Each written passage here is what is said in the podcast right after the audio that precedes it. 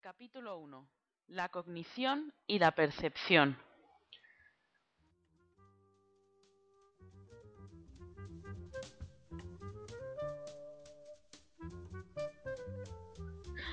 Los procesos cognitivos se refieren a la capacidad del ser humano a adquirir conocimientos basados en las experiencias previas y en la observación.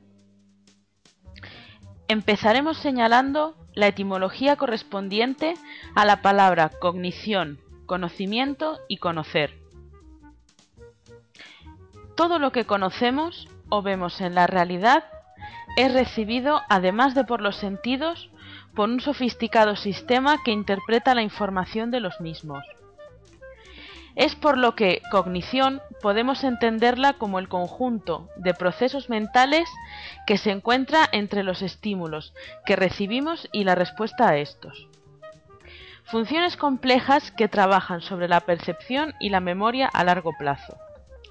Esta interpretación corresponde a las estructuras organizadoras del cerebro, influyendo en cómo se fija y se recuerda la información en la memoria a largo plazo, determinando parte de la respuesta en la conducta.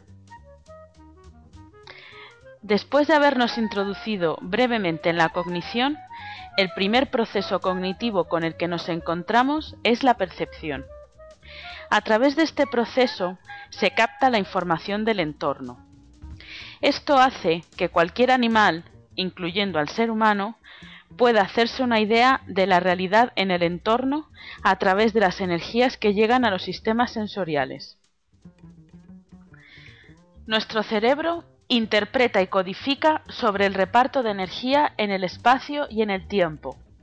La luz permite una representación de los objetos en el espacio, su movimiento y emisión lumínica.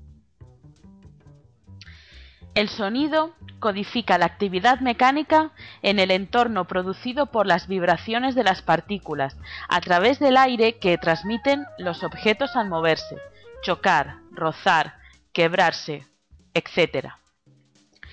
Para obtener la información de la naturaleza química de las cosas, utilizaremos el olfato y el gusto. El olfato recibe las partículas flotantes que se desprenden y viajan a través del aire capturando información a distancia. Sin embargo, para el gusto es indispensable que las partículas entren en contacto directo con la lengua y se disuelvan con la saliva. Estos dos sentidos actúan en sincronía, pudiendo afirmar que la percepción del gusto de los alimentos tiene más de olfativo que de gustativo. El tacto es un sentido muy complejo de captación de información a través del contacto directo con las cosas por parte de la piel. Las sensaciones más básicas que nos transmite por medio del tacto pueden ser la presión, la temperatura y el dolor.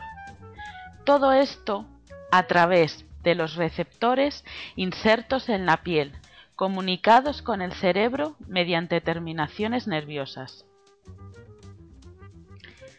Además de estas sensaciones, el tacto es capaz de captar el movimiento del resto del cuerpo, con lo que tiene una percepción global del movimiento corporal y su relación con el contacto con los objetos.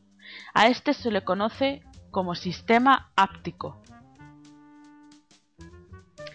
Después de haber dado un breve repaso a los sentidos, que son los principales conectores con la percepción, podemos afirmar, tal y como dijo Hernán von Helmholtz, que la percepción es de carácter inferencial y constructivo, generando una representación interna de lo que sucede en el exterior al modo hipótesis. Para ello se usa la información que viene de la memoria y que ayuda a la interpretación y a la formación de la representación.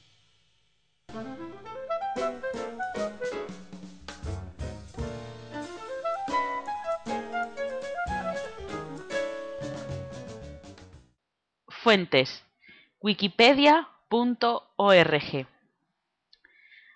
http dos puntos barra barra www.buenastareas.com barra ensayos barra procesos guion cognitivos guion en guion el guion aprendizajes barra 359 035.html